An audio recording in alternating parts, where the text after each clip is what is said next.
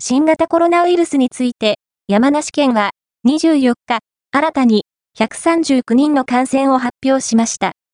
2日連続で前の週の同じ曜日を上回っています。24日に感染が発表されたのは139人で、前日より33人減りました。一方で、先週の日曜日から5人増加し、2日連続で前の週の同じ曜日を上回りました。